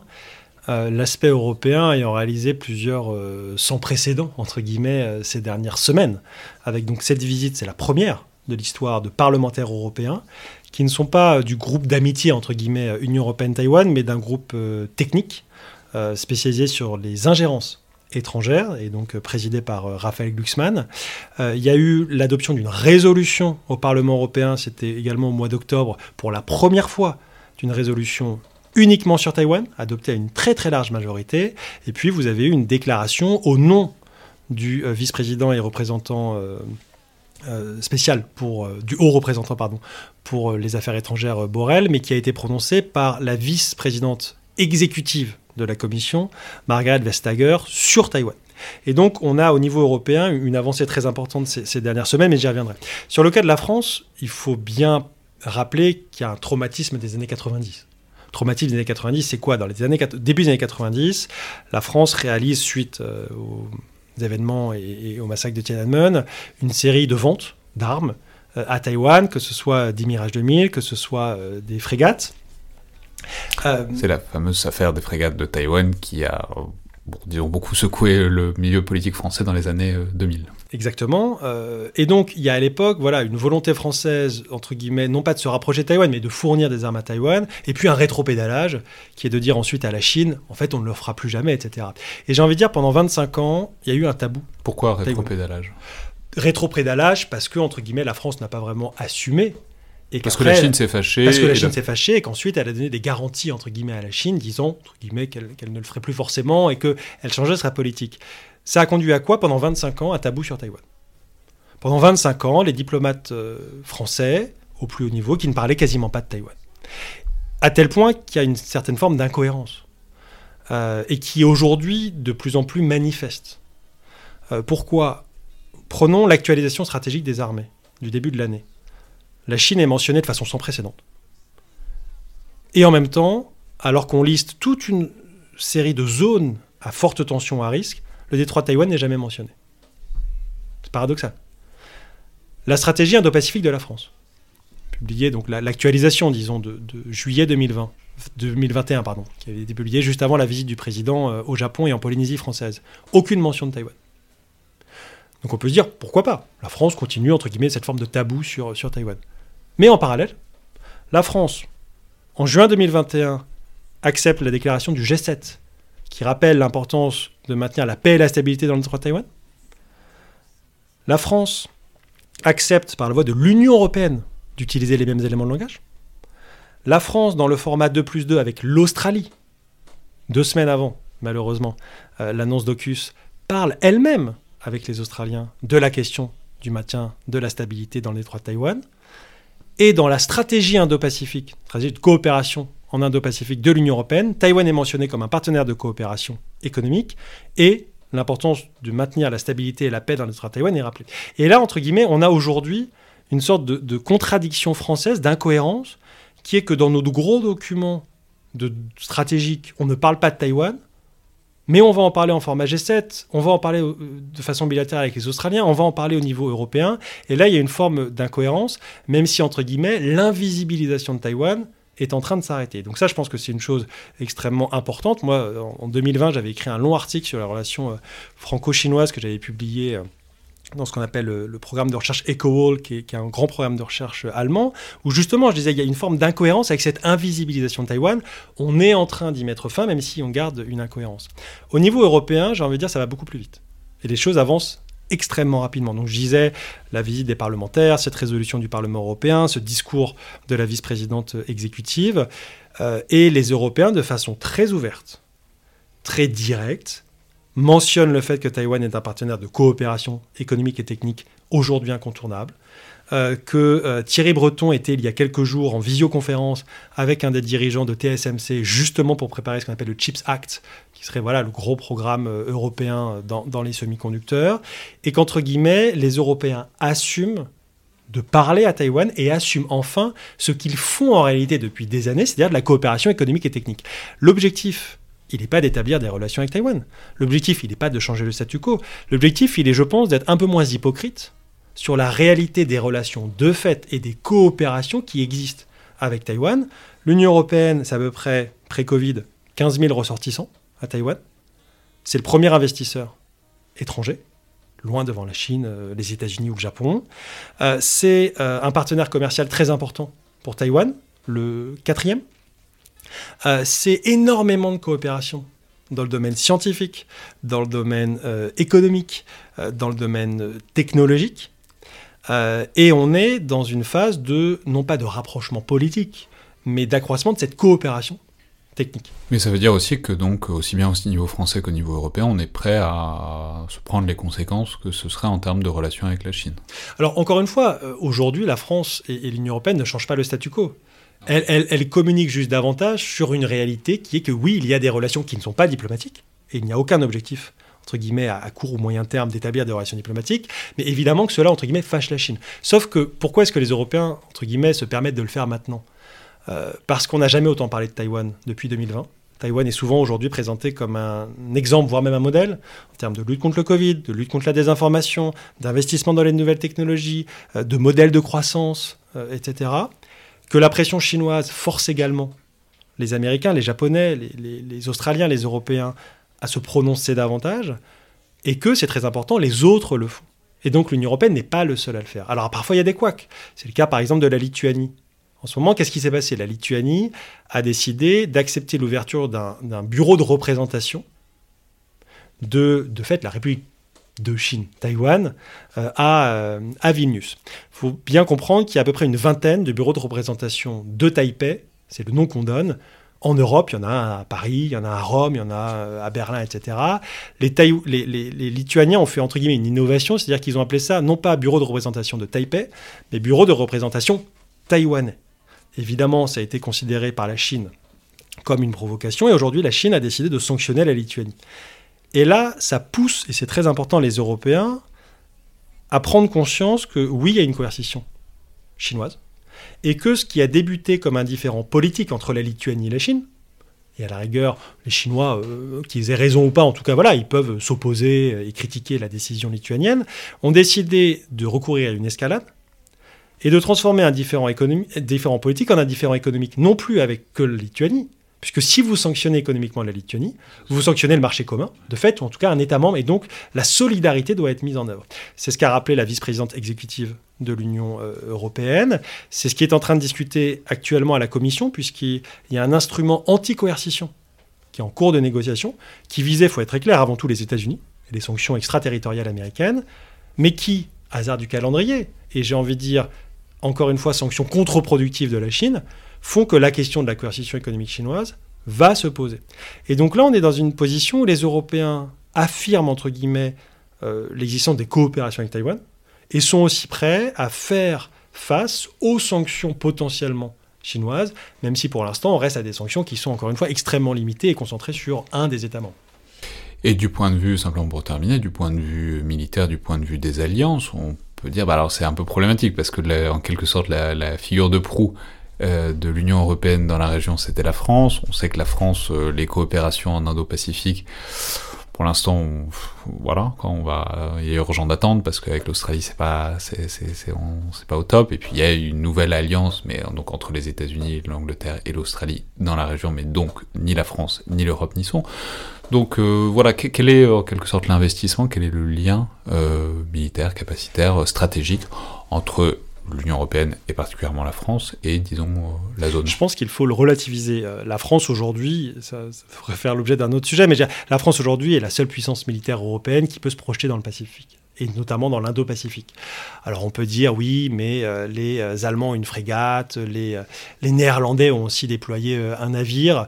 Entre guillemets, c'est insignifiant sur le plan militaire. C'est très important sur le plan politique. Euh, notamment pour envoyer des messages, y compris à la France, que la France n'est pas seule, y compris aux pays de la région, pour dire que ces pays euh, sont résolument aussi tournés vers l'Indo-Pacifique. D'ailleurs, pas un hasard, hein, si Paris, Berlin et, Amsterdam ont été les pays qui ont poussé pour une stratégie euh, indo-pacifique de l'Union européenne. mais je dirais qu'il n'y a que la France qui joue le jeu et qui peut jouer le jeu. La France, encore une fois, je disais qu'il y avait une forme d'ambiguïté euh, au niveau diplomatique. Sur le plan purement militaire, la France a toujours assumé de faire des opérations, non pas des opérations de liberté de navigation, mais de fait de défendre la liberté de navigation, de transiter s'il le faut par le détroit de Taïwan, et ce malgré euh, les oppositions euh, chinoises. ce qui est clair aujourd'hui, c'est que s'il y avait un conflit entre la Chine et Taïwan, ou entre la Chine, Taïwan et les États-Unis, les Européens auraient un rôle extrêmement limité. Premièrement, il faut rappeler le traité de l'OTAN, enfin le traité de l'Alliance, euh, ne couvre pas Taïwan euh, et ne couvre pas l'ensemble des territoires y compris français, qu'il y a en Indo-Pacifique. Et ne couvre pas les alliances tierces des États-Unis. C'est-à-dire, c'est pas parce que la Chine attaque Taïwan que les États-Unis prennent sa défense que les autres pays de l'OTAN sont tenus, par exemple, par l'article 5. Voilà, et surtout l'article 6 qui définit le périmètre géographique mentionne encore une fois l'Atlantique Nord. Et également l'Algérie, c'était à l'époque. Bon. Euh, donc, la Polynésie française, n'est pas couverte. Par contre, s'il y avait un problème avec la France, les territoires français en Indo-Pacifique, il faut rappeler que l'article 24.7 de la Constitution européenne, de l'Union européenne, là, nécessiterait une réponse européenne. Et donc souvent on parle de l'OTAN, on est un peu obsédé par l'OTAN, mais sur la question par exemple des territoires français en Indo-Pacifique, c'est plus la question de, des, garanties de, sécurité mutuelle, entre guillemets, euh, et des clauses de sécurité mutuelle au niveau européen. Mais encore une fois, revenir à un scénario euh, de, guerre euh, ou de conflit majeur avec Taïwan, le rôle des Européens sur le plan militaire serait très limité. Euh, il pourrait y avoir un rôle évidemment diplomatique, politique, économique, de sanctions euh, de la Chine, etc. Mais là où, moi j'insiste beaucoup, je le fais beaucoup depuis l'année dernière, j'étais en audition parlementaire au niveau du Parlement européen au début de cette année, on a écrit un papier avec Bruno Tertrais sur le sujet. Euh, là où les Européens ont un rôle à jouer, c'est pas le jour où il y a un conflit. Là, ce sera très limité, il faut être réaliste. c'est en amont d'un conflit. C'est justement pour prévenir d'un conflit. C'est pour dissuader la Chine que ce serait trop risqué et trop coûteux pour elle de changer unilatéralement le statu quo par la force. Et dans ce cadre-là, les Européens, les Japonais, les Australiens, évidemment les Américains, ont un rôle à jouer, non pas encore une fois pour changer le statu quo, mais justement pour le maintenir. Et je pense que c'est cette question-là qu'il faut qu'on se pose aujourd'hui. C'est pas s'il y a une guerre, entre guillemets, est-ce qu'on intervient? Les Européens n'ont pas les capacités. La question, entre guillemets, comme on dit sur les réseaux sociaux, elle est vite répondue aujourd'hui. Euh, la, vraie question qui se pose, c'est comment est-ce qu'on utilise les leviers dont on dispose aujourd'hui pour justement éviter qu'on en arrive là, éviter qu'il y ait ce scénario. Et là, évidemment, les Européens ont énormément de leviers face à la Chine. Très bien, bah, merci beaucoup Antoine Bondaz. On suivra évidemment l'actualité qui, n'en pas douter, chargée des jours, des semaines, des mois qui viennent, euh, sur la question taïwanaise et sur les différents gestes de part et d'autre. Euh, qui pourrait, disons, autour d'une confrontation potentielle. C'était donc le Collimateur, le podcast de l'Institut de recherche stratégique de l'école militaire. Je vous rappelle que tous les retours et commentaires sont bienvenus sur les réseaux sociaux, sur SoundCloud ou sur Apple Podcast, euh, et que vous pouvez par ailleurs nous contacter euh, par mail ou sur les réseaux sociaux de l'IRSEM. Merci à toutes et tous, et à la prochaine fois.